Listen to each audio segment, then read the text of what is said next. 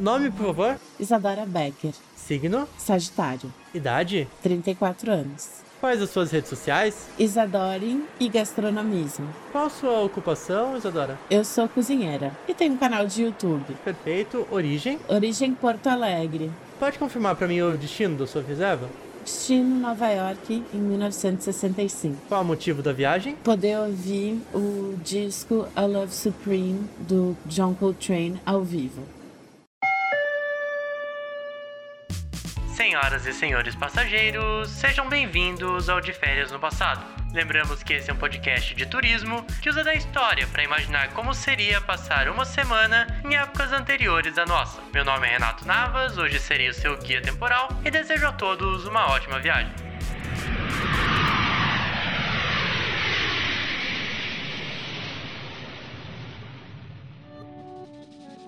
Seja bem-vinda, então, Isa, Nova York, 1965. Antes da gente começar a nossa viagem, tem uma pergunta que já é praxe nossa aqui. Que eu quero saber com que roupa que você veio. Com que roupa que você veio para Nova York em 1965. Pode descrever como você está vestida, por favor? É um vestido preto, de gola rolê, justo, meia manga e sapatos de salto alto. Perfeito. Tá usando algum tipo de joia? Algum, como que você tá nesse sentido? Maquiagem? Sem joias, maquiagem com olho de gatinho e um batom vermelho. O cabelo tá num, no que se chama beehive, que é um penteado que se fazia nos anos 60, que parecia uma colmeia de abelhas. Legal. Isa, deixa eu falar como eu estou vestido também, né? Nas minhas viagens, quando eu vou viajar pro século 20, assim, eu tento não ir tanto pro terno e gravata, porque tem muitos anos que a gente tem que usar esse tipo de roupa, né? Nos anos 20, por exemplo, eu decidi ir de crossdresser justamente para fugir um pouco disso. E aí, só que hoje em especial, já que a gente vai no evento de jazz, eu acho que é a hora de eu colocar o meu terno e gravata bem fino, entendeu? Minha camisa é uma camisa azul com uma, com uma gravata muito bonita, um terno azul marinho, tudo meio combinando assim mesmo, entendeu? Tem que ser gravata larga, porque nessa época se usavam gravatas largas. Exatamente, gravata larga, um chapéu, eu não sei exatamente qual nome que se dá aqueles chapéus tipo do Zé Carioca, assim, mas, mas aquele mais fino, assim, sabe? Sem ser aquele tão praia, meio combinando com o terno também. Eu sei o nome, só que ele não tá me vindo agora na cabeça. Enfim, mas eu acho que deu para entender, né? Qual é o chapéu que eu tô falando. Sei. E um sapato muito lustrado, entendeu? Perfeito. Aproveitei, deixei crescer um bigodinho. Na minha humilde opinião, um dos bigodes mais é, feios que já foram moda na história, assim, que é aquele que ele é fininho. Eu acho maravilhoso. Tu gosta? Tudo tem referência, né? Então, todas as referências para mim são bem-vindas, porque Aham. tudo que tem alguma história por trás vale a pena. Não, com certeza. Mas assim, particularmente, em mim, eu acho que pode não ter ficado tão bom, entendeu? Ah, sim. Mas em respeito à época, eu vim com ele sim, entendeu? É tudo arrumadinho com muito gel, tanto no cabelo embaixo do chapéu, quanto no próprio bigode, entendeu? Tudo muito alinhado. E não deve ser gel, é- tem que ser brilhantina, que era diferente, que, que era uma gordura, assim. E ô Isa, não é delicado fazer isso, mas eu quero saber o que tem na sua mala. O que, que você trouxe na sua mala pra essa viagem? Olha, ah, uma coisa que eu vou me dar o direito de fazer, que hoje em dia não é bem visto, mas que nessa época não tinha problema algum. Eu levo cigarros na minha mala, porque eu não quero ser vista. Imagina, todo mundo na moda fumando e eu não fumando, eu vou fumar. Ainda mais com aquele ar de mistério na- no clube de jazz. Vou levar muitos vestidos iguaizinhos, pretos de gola alta, talvez um, um e outro chapéu, minha maquiagem, levo uma ou duas panelas, levo a minha faca de chefe para poder cozinhar caso necessário, mas eu preferiria comer tudo na rua para experimentar o máximo de pratos possível. Seria incrível, né? Fazer um tour gastronômico em Nova York, em 65 ainda, né? Bom, Isa, nosso pacote de viagens aqui é uma semana, né? Tem alguma coisa específica que tu queira fazer nessa uma semana de viagem aqui em 65? Ai, eu quero caminhar bastante, caminhar pelo Central Park, ir pra Hell's Kitchen comer comida chinesa. Eu acho que é Hell's Kitchen que tem comida chinesa, se eu não me engano. Mas, por exemplo, Nova York nessa época já tinha uma pluralidade gastronômica muito grande. Tanto que na comunidade judaica de Nova York se criou a tradição de, no dia 25, dia de Natal, e jantar em restaurantes chineses, porque todos os restaurantes cristãos estavam fechados e só os chineses estavam abertos. Então se criou essa tradição. Perfeito, acho que você então vai ser a viajante perfeita. Na verdade, a gente tá aqui em uma verdadeira trilha nos anos 60, por quê? Nosso primeiro episódio, a gente viajou para Londres em 67 para acompanhar o lançamento do Sgt. Peppers dos Beatles. Aí, nas últimas semanas, a gente também tá bem anos 60, porque a gente foi para 69 a gente foi primeiro pro Stonewall e depois pro Woodstock, que é em setembro de 69. E agora estamos aqui em Nova York em 65, porque anos 60 tem um monte de coisa acontecendo, né? Mas eu quero que tu me explique melhor, assim, o porquê que tu escolheu justamente essa época. Tu falou do Coltrane, quero saber tua relação com o assunto, com o ano, como que é? Por que Nova York 65? Assim, primeiro porque I Love Supreme para mim é um dos discos mais maravilhosos que existem na Terra. Eu amo as músicas do Coltrane, eu acho que ele realmente me move de uma maneira diferente. Eu sou apaixonada por música, então o Coltrane ele me toca de uma forma diferente do que outras músicas. Vem mais para dentro, assim, sai da camada superficial e vem direto pro coração.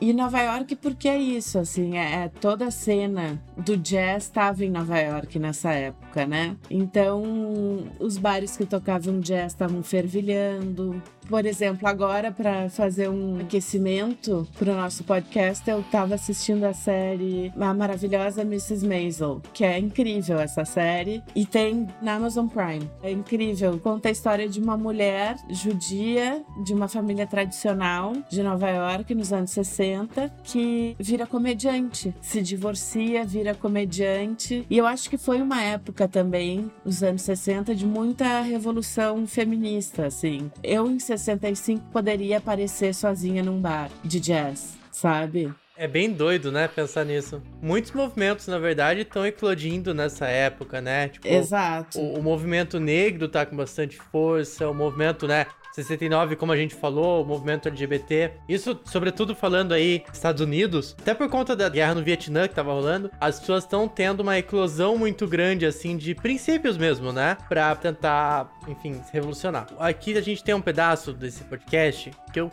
conto com a ajuda de um historiador. Na verdade, é o meu chefe aqui nessa agência de viagem, que é o Brício. E eu pedi pro Brício encontrar alguém que pudesse contextualizar a cena do jazz neste momento. E o Brício encontrou um cara que praticamente praticamente mora nos anos 60 nos Estados Unidos. E aí eu vou pedir para ele essa ajuda agora. Brício, me ajuda então. Por que o jazz dos anos 60?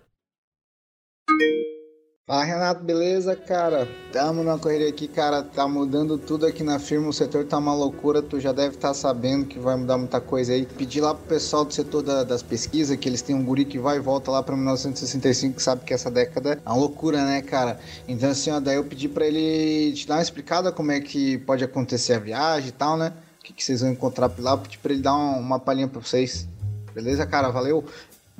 Fala galera, tudo bem? Eu sou o Iandê, mestrando em História Global na UFSC e eu desenvolvo minha pesquisa na temática do impacto da obra da Nina Simone, que é uma cantora de jazz nos Estados Unidos, na politização dos negros nos anos 60, né? E eu gosto muito de uma fala do Barack Obama, que ele fala que 10 anos não cabem nos anos 60, justamente porque foi um momento de muita experimentação política ideológica e nas temáticas raciais e em outras temáticas que estão em pauta até hoje aí no país, né? E o jazz ele pode ser entendido como um desses movimentos culturais aí dos negros da diáspora que buscou entender, expressar, reivindicar é, através de questões, claro, próprias da musicalidade ali, o que, que significava ser negro nos Estados Unidos. Então, nos anos 60, nós temos um cenário tão consolidado dessa música que ela começa a se misturar com outros gêneros, né? Por exemplo, rock daí. Então, o cenário ele é de efervescência cultural e o que tudo tem em comum, tanto os movimentos sociais quanto esses movimentos mais culturais, é o contraponto ao status quo, a rebeldia criativa, que por todos os lados está querendo denunciar conservadorismo, moralismo, religião e muitas coisas se juntam aí, né? O blues, com o hip, com o jazz, com o rock, o folk, o movimento pelos direitos civis tem um cunho social. Então a viagem vai ser muito louca e acho que vai ser massa. Valeu! Isa, tu sabe que aqui na nossa nosso podcast, a gente tem muito viajante que tá viajando clandestino, né? Então, o problema é que eles não enxergam o que a gente tá vendo, né? O que a gente tá enxergando ao nosso redor. Tu poderia, por favor, descrever onde a gente tá neste momento e como são as coisas ao nosso redor? A gente tá agora na parte do sul de Nova York, que é uma parte que não é tão chique ainda. Ela ainda tem, tem seus perigos, porque Nova York virou essa capital de segurança a partir de, dos anos 2000. Antes, Nova York sempre foi uma cidade perigosa. Então, a gente está caminhando por essa parte de Nova York e a gente vai parar para comer um sanduíche de pastrame, porque tá frio, né? Embora aqui no Brasil, agora agosto, né, seja frio e lá seja verão, a gente vai escolher uma época que seja frio em Nova York e eu vou estar tá com meias finas e vou estar morrendo de frio nas pernas e nos pés, porque o estilo pede assim. Eu acho que eu nunca me senti tão dentro da cena, já que eu estou realmente com muito frio nas pernas, nos pés neste momento. que, né? Esse inverno está complicado, mas legal. E em relação, assim, às pessoas nas ruas, o movimento da rua em si, como que ele é? As pessoas caminham apressadamente de um lado para outro, elas param no carrinho de cachorro-quente, pegam um cachorro-quente continuam caminhando. É a cidade que não para, né? Então as pessoas nem param para comer o seu cachorro-quente. Tem pessoas de todas as cores em Nova York, né? Embora, na verdade, para a gente se contextualizar um pouco mais com a cultura negra, a gente deveria ir mais para o norte, deveria ir mais para o lado do Bronx ou atravessar a ponte para o lado do Brooklyn. Mas, naquela época, era difícil se ver pessoas brancas nesses bairros. Mas mesmo assim, eu não teria vergonha. Ô Isa, tu sabe que assim, uma das coisas que eu fico mais triste é que eu te conheci pessoalmente e eu não comi sua comida. Mas, vide os vídeos e as comidas bonitas que você faz. Aí, a nossa agência aqui, que é bastante influente, a gente conseguiu convidar o Coltrane para vir aqui onde a gente está hospedado para um jantar. Se não fosse pedir muito, já que você é uma cozinheira, eu ia pedir para você cozinhar e fazer aqui o jantar para o Coltrane. O que, que você cozinharia? Qual seria o cardápio? Eu tô pensando, porque durante a minha faculdade, na minha prova final de cozinha, a gente tinha tema livre, né? Para escolher qualquer tema que a gente quisesse para fazer um jantar de sete serviços. E eu escolhi o jazz. Eu tentei traduzir as músicas em comidas. Então, para homenagear a Love Supreme, teria que ser alguma coisa com gordura, porque gordura é amor. Gordura envolve o coração, literalmente.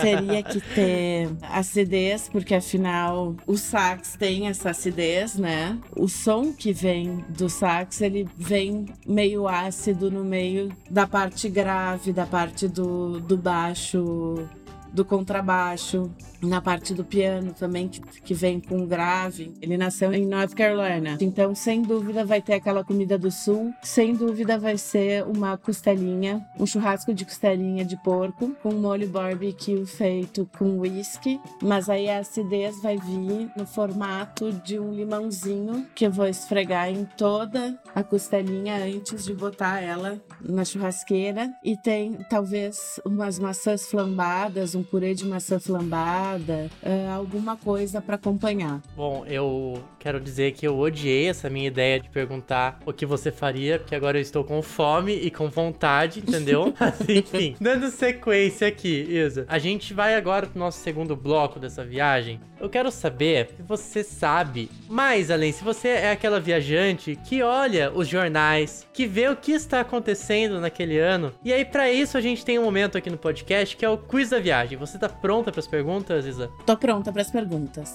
Vamos para as perguntas então.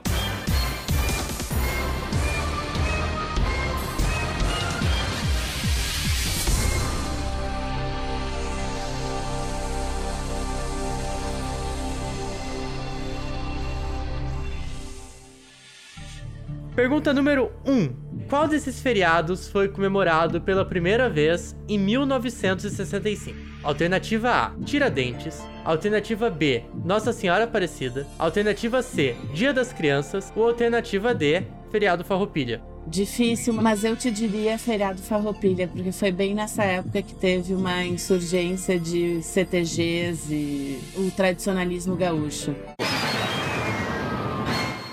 Errada a resposta, Isa. Ah. Bom, em 65 foi a primeira vez que a gente comemorou o dia do, dos Tiradentes. Lembrando, Tiradentes, o mártir da Inconfidência Mineira, ele foi enforcado em 21 de abril de 1792 na Praça da Lampadosa, lá no centro do Rio. E só em 65 que passou a se comemorar o feriado dele. A saber, o dia da Nossa Senhora Aparecida começou a ser comemorado em 1980. Ela foi considerada nossa padroeira oficialmente em 1930 por um decreto do Papa Pio. E o Dia das Crianças foi criado em 1924. Apesar de só ser popularizado bem depois, ele foi criado bem antes. Já o feriado Farroupilha, ele começou a ser comemorado em 1978, também por um decreto. Ah, mas enfim, só para os ouvintes que não são, né, gaúchos, gaúchas, né, o feriado Farroupilha, no 20 de setembro, que se comemora, né, a, a revolta Farroupilha. A gente ainda vai voltar nessa época para falar dela em algum momento, então não vou entrar em muitos detalhes aqui. Mas é um dos feriados, um dos não, acho que é o feriado mais importante do sul, né, Isa? Tu como gaúcha. Sim, é. Inclusive aqui em Porto Alegre se reúnem, se faz a cavalgada Farroupilha, que inicia no início de setembro e que as pessoas cavalgam até Porto Alegre para fazerem parte do acampamento Farroupilha, que dura uma semana no Parque Harmonia, aqui em Porto Alegre, e ficam acampados lá durante sete dias, onde tem muito churrasco, muita cerveja, muita cachaça, muita briga de facão.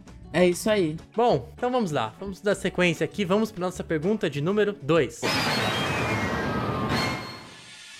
Eu vou ler um trecho de uma música aqui. Qual é a música? Momento bem Silvio Santos agora, né? A gente acaba se inspirando neste homem que eu não admiro tanto, mas que traz algumas ideias aí pra gente. E vamos lá. A letra diz o seguinte: Quando eu estou passeando pelo mundo, fazendo isso e aquilo, eu tento pegar uma menina que me diz: Querido, é melhor você voltar semana que vem, porque eu meio que tô menstruado. Isso aí é uma tradução livre, ok? Não literal, se for uma tradução. Mas enfim, de quem é essa música? Alternativa A: Roberto Carlos. Alternativa B: Rolling Stone. Alternativa C: Jimi Hendrix. Ou alternativa D: Tim Maia.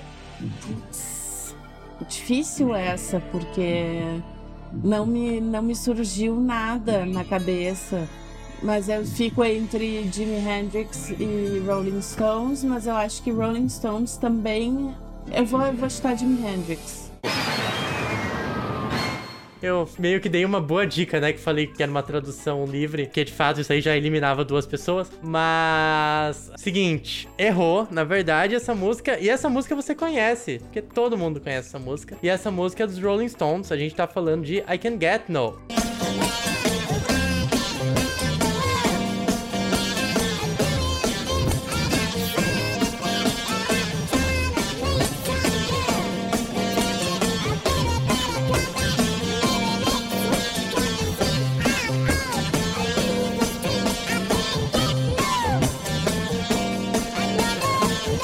Na verdade, é uma tradução livre mesmo, não é uma tradução literal, porque ele tem alguns pedaços, especialmente o mais polêmico, que é o Cause You See. Que é meio que uma onda de azar, mas Sim. nesse caso também é uma gíria para estou menstruada.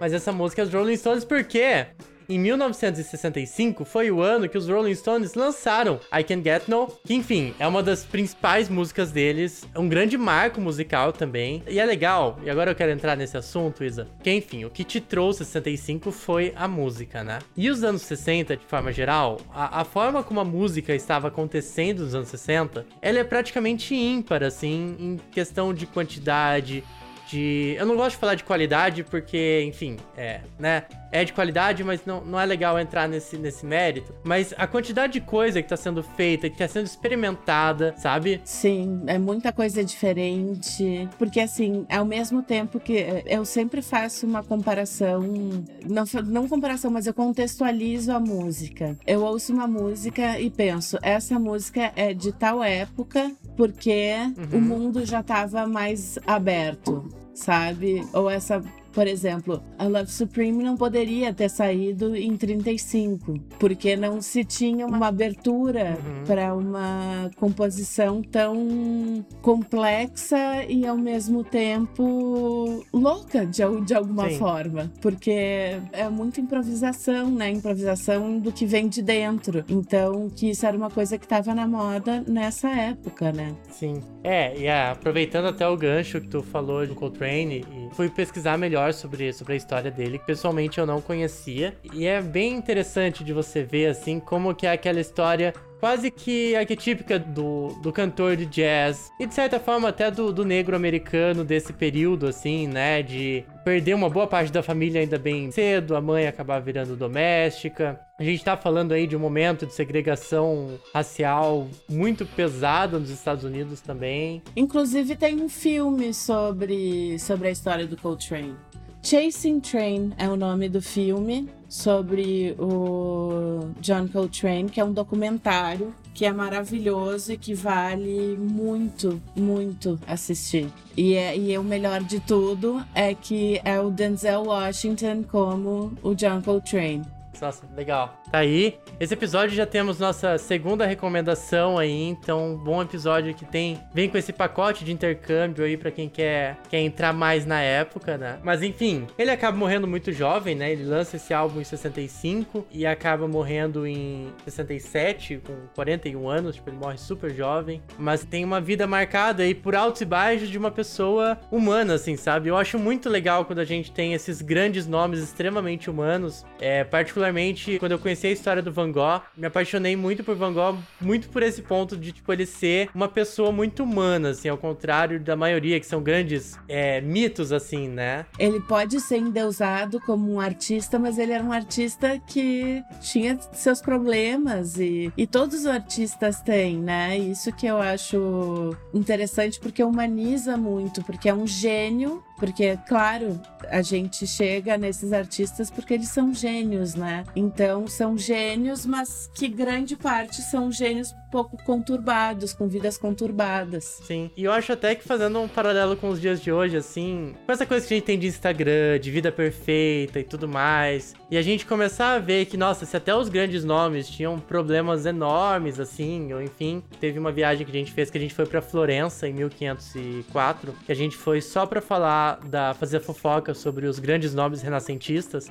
e, e a gente cai meio que nessa, sabe? Tipo, cara, se até os grandes nomes tiveram problemas, quem somos nós, né? Tipo, por que, que a gente tem que esperar que a nossa vida ou que a vida de alguém seja perfeita, né? Total. Só porque é isso que a pessoa demonstra. Assim. É, isso foi uma coisa muito inventada também, eu acho que pelos tempos de televisão, né? Sim. Eu acho que esse modelo de que a gente tem que estar sempre perfeito é uma coisa que te deixa sem legado de alguma forma. Por mais que eu viva com internet e Instagram e essas coisas, eu sempre acho difícil essa questão da vida perfeita, sempre muito agitada. Não precisa. Mas aí que tá, e a gente volta para falar dele porque o Coltrane é isso, sabe? A gente, quando a gente fala de história das pessoas, especialmente grandes nomes assim, a gente fala muito de, da mitologia que é criada em cima da pessoa, né? Naturalmente, é, as pessoas negras dos Estados Unidos que se destacaram, a mitologia que é criada em cima delas acaba sendo, se a gente parar pra ver por alguns lados, até meio problemática, porque ela é feita para falar, olha, mas veja bem, ele usava drogas,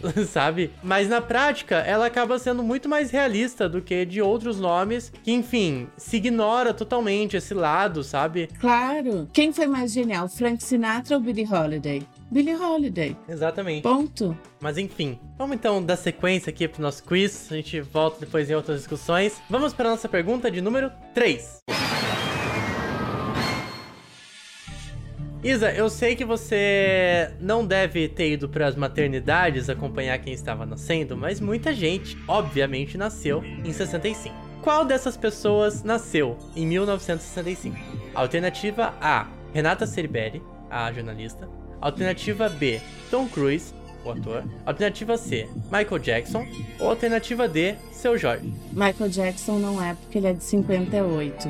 Porque eu lembro que ele é do ano da minha mãe. Nossa! É, não, eu. ok. Mas vocês que estão ouvindo não conseguem ver a minha cara de fora isso, não sei nada. Eu tô, eu tô sendo horrível nesse quiz. uh, a ideia do quiz, na verdade, ela não é testar conhecimentos, ela é testar como vocês conseguem chutar bem ou mal, entendeu? Tá tudo bem. Sim. Renata Ceribelli não tem a menor ideia da idade dela. Seu Jorge é mais novo do que isso, eu acho. Eu acho que ele é de 70, creio eu. Então eu diria Tom Cruise. Tom Cruise, você está certa disso? Estou certa disso.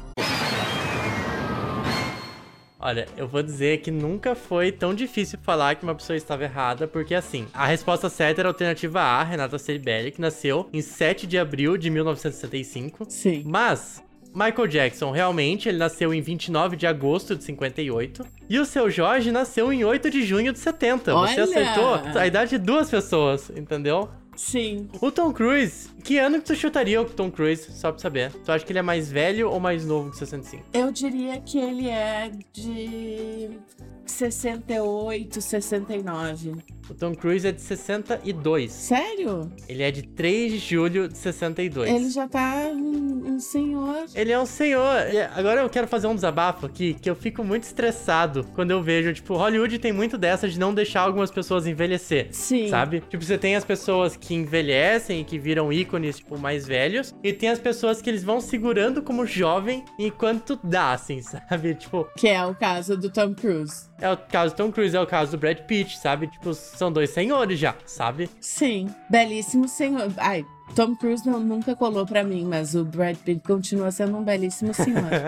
pois é, a galera que envelhece bem, né? A Angelina Jolie meio que também segue meio que essa linha, assim, que, que não deixam ela envelhecer. Hoje em dia é difícil deixarem qualquer um envelhecer, né? Até a gente, por exemplo, nas minhas propagandas de YouTube, eu sou bombardeada por dermocosméticos em preços acessíveis pô, deixa eu ficar velhinha, sabe? deixa eu chegar, tem a idade. Não, mas eu, eu tô falando isso aí, assim, mas eu falo mais em questão até de papel, assim, que colocam essas pessoas e tudo mais. Que, enfim, a sociedade, de forma geral, está envelhecendo esteticamente mais lentamente. Será que o cinema não deveria refletir isso também? Fica aí a questão, assim, né? Enfim, vamos então para nossa quarta e última pergunta. Pergunta de número 4.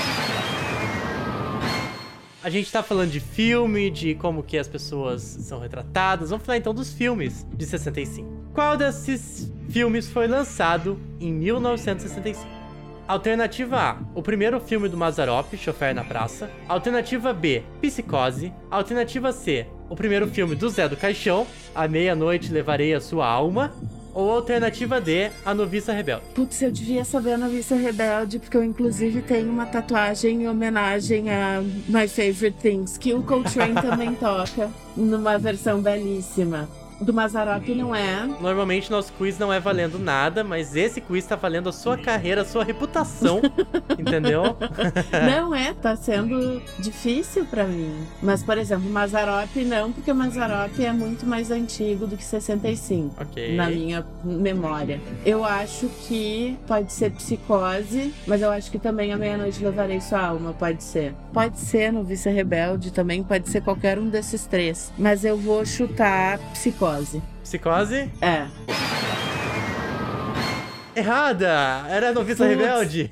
Ah, não! Bom. Eu vou ter que ficar ouvindo My Favorite Things sem parar hoje. Ah, como é. se fosse um castigo.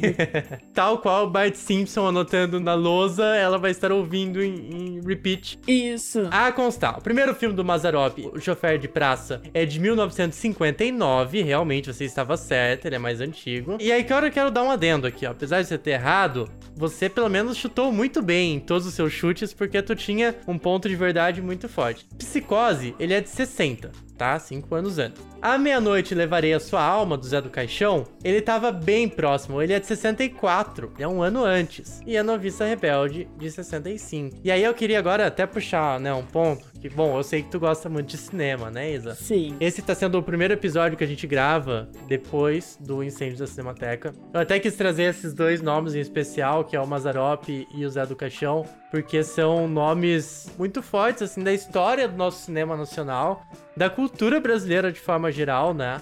E, poxa, é muito triste tu ver um país que trata com tanto desprezo a, é a história do seu audiovisual, sabe? Não, é, é um absurdo, mas ao mesmo tempo não tem como se esperar algo diferente desse governo insano. Pois é, eu fui recomendado pelo nosso corpo jurídico, composto pelos meus amigos que fizeram direito, então eu chamo de nosso corpo jurídico, a não desejar o mal do presidente em áudio. Mas assim, às vezes é muito complicado cumprir essa promessa, porque é, é coisa grave em cima de coisa grave que acontece e deixa a gente meio puto, né? Mas eu acho que a gente não precisa nem desejar, porque isso já tá bem guardadinho para ele. Tomara que sim. Na verdade, meu grande desejo não é desejar mal, é um, um desejo do bem, que é tomara que ele crie consciência. Acho difícil, mas Tomara. Meu projeto todo com podcast de, de, viagem no tempo é que a gente um dia consiga voltar pro 2018 e fazer escolhas melhores, sabe? De repente. Ai, sim. Mas enfim, já que isso não é possível, né? Fica aí então mais uma vítima do descaso, que também é importante colocar, né? Apesar de ter se amplificado muito agora, é um descaso já meio antigo em relação à nossa preservação cultural mesmo, né? Cara, tu vai pra Europa, existe um esforço, não só do governo, mas da sociedade. Eu falo da sociedade organizada, mas da elite especialmente, né? Em preservar as coisas que aqui, cara, a, a nossa elite não se importa e o nosso governo governo. Mesmo não da elite. Porque existem, por exemplo, essa coisa de financiar a cultura. Em épocas que as vacas estavam mais gordas, tinha um podcast que eu ouvia sempre que eles pediam doações, porque era da rádio pública. E eles pediam doações para os ouvintes. E eu contribuía todo mês. Eu não sou elite, eu não sou eu não sou rica, mas eu todo mês contribuía, dava assim 30 reais por mês. Eu acho muito importante, tipo, as pessoas contribuírem, mas o que eu quero dizer é que assim, se a gente pode contribuir com 30, as elites podem contribuir com muito mais do que isso, sabe? Imagina o dono da Amazon que em vez de ir pro espaço, ele poderia ter feito uma universidade toda pública para todo mundo. Exato, sabe? Mexeu muito comigo esse negócio do incêndio. Não, não é o primeiro incêndio que a gente acompanha, né? A gente teve o incêndio do Museu da Língua Portuguesa já, o incêndio do Museu Nacional. O que mais acontece é incêndio com, com patrimônio é, histórico, assim. E me remeteu muito, a gente tava falando do episódio que a gente foi para Florença. No episódio de Florença a gente comenta de como funciona a preservação, onde ficam lá as obras, sobretudo do Michelangelo e tudo mais, que existe uma associação de pessoas ricas, que são pessoas que se beneficiaram e se beneficiam, né, da, da história do local. Enfim, dão dinheiro, pessoas comuns também, mas existe um apelo muito grande grande de pessoas ricas também para ver isso como uma coisa importante, né? Fica aqui o meu apelo, caso esse podcast atinja algum milionário, tem aí, de repente, sabe, uma conscientização da importância de usar parte da sua fortuna para preservar obras assim, sabe? Porque, cara, é isso, sabe? É de uma importância muito grande, é um lugar de uma importância histórica muito grande que a gente simplesmente perdeu pro fogo, sabe? Sim, é, é uma tristeza. Saindo então desse assunto triste, porque a gente tá aqui em 65, curtindo a vida doidado, muito antes de, desse filme existir. Isa, eu quero saber de você, a gente já tá finalizando já a nossa viagem, mas antes eu quero saber que souvenir que você pretende comprar ou pegar, enfim, para levar de volta para 2021. O que, que você levaria de volta de 65? 2005 para lembrar dessa viagem? Eu acho que eu levaria de volta um saleiro do Waldorf Astoria, que era o melhor hotel da época e onde foi inventada a salada Waldorf, que é uma das minhas saladas preferidas, que é uma salada que vai frango, uvas, aipo, maçã e maionese. E fica incrível, uma super salada deliciosa. Peço perdão aqui, eu como pobre. É tipo um salpicão. o que diferencia de um, do salpicão? Diferencia do salpicão porque tem toda essa questão doce envolvida. Porque tu podes usar uvas, uvas frescas ou tu podes usar uva passa. As duas ficam super gostosas. Então tem a maçã que traz uma acidez e adocica todo mundo. Em geral, o frango é defumado então, é só maravilha. Não, peço desculpa pro nosso ouvinte, mas eu fiquei interessado só em saber. Deu uma vontadezinha de tentar? A uva, ela é com casca? Uva com casca cortada ao meio. Uva na salada é uma das melhores coisas que tem. Deixo essa dica para todos. Boa, boa. E qual que é outra coisa que tu ia falar que ia levar? Quando eu viajo, eu compro o chaveiro do lugar mais kit que tiver. Eu e a cultura kit andamos de mãos dadas, então eu sem dúvida traria um chaveirinho kit de Nova York. Perfeito, perfeito. Que bom. Também deve ser outra coisa que mais vai ter nos anos 60, né?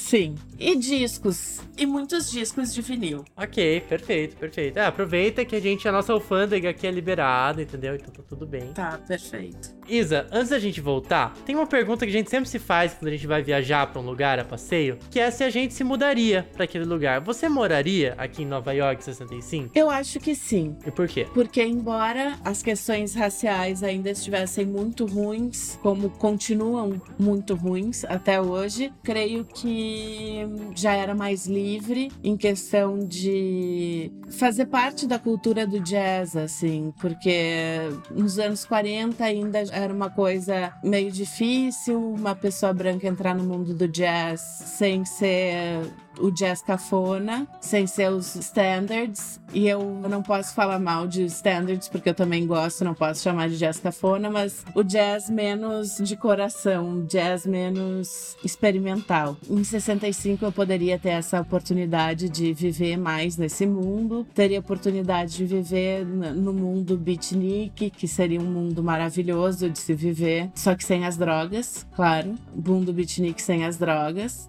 E eu acho que Nova York é uma cidade lindíssima e eu moraria lá agora e moraria lá em qualquer época do mundo. Bom, vamos voltar agora então para esse maravilhoso ano 2021, não é mesmo? Voltamos. Bom, considerações finais, como foi a sua viagem? Recadinhos finais aí que você queira falar, alguma coisa que você não falou ainda. Como que foi para você? Foi uma delícia essa viagem e eu acho que o meu recado final é que explorem o jazz. Ouçam jazz com um olhar de música da alma, como algo que possa entrar dentro de vocês e mexer nos sentimentos, porque não só Coltrane era genial, como muitos outros músicos que revolucionaram a música, revolucionaram a estética do jazz, a estética da música. Então eu recomendo demais ouvirem jazz e ouvirem principalmente A Love Supreme, que é supremo realmente. Ô Isa, fazer uma pergunta meio extra aqui, assim. Essa tua relação com o jazz, assim, quando que ela começou exatamente? Como que você conheceu o jazz? O meu avô, ele sempre gostou muito de música. Meu avô tocava piano de ouvido. Ele nunca soube ler música, mas ele tentou aprender. Ele tocava muito bem piano. E ele sempre gostou muito de jazz. Mas ele gostava mais do jazz cafona, do jazz dos standards, do jazz, do jazz branco, né? Mas eu fui indo mais adiante e o jazz sempre conversou muito comigo. O jazz sempre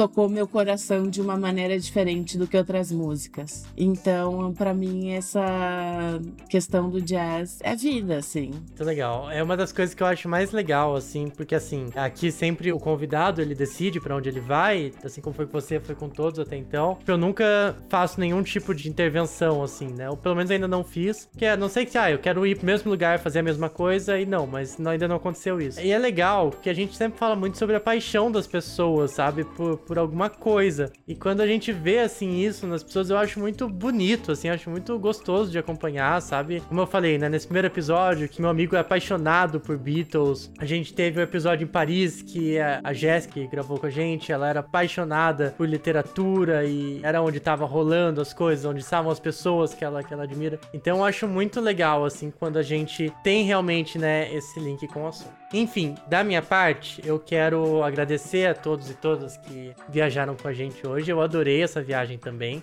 Quero lembrar, importante lembrar que assim, não existe viagem de graça, tá? Como que você pode pagar essa viagem? Você pode seguir a gente no Spotify, seguir a gente na sua plataforma de podcast favorita, seguir a gente no Instagram, sabe? Seguir a Isa e o gastronomismo também, tanto no Instagram quanto no YouTube. Que acho que assim é uma forma interessante de estar pagando essa viagem não ficar viajando de bicão com a gente, entendeu? E é isso. A de férias do passado agradece a sua preferência e na nossa próxima viagem.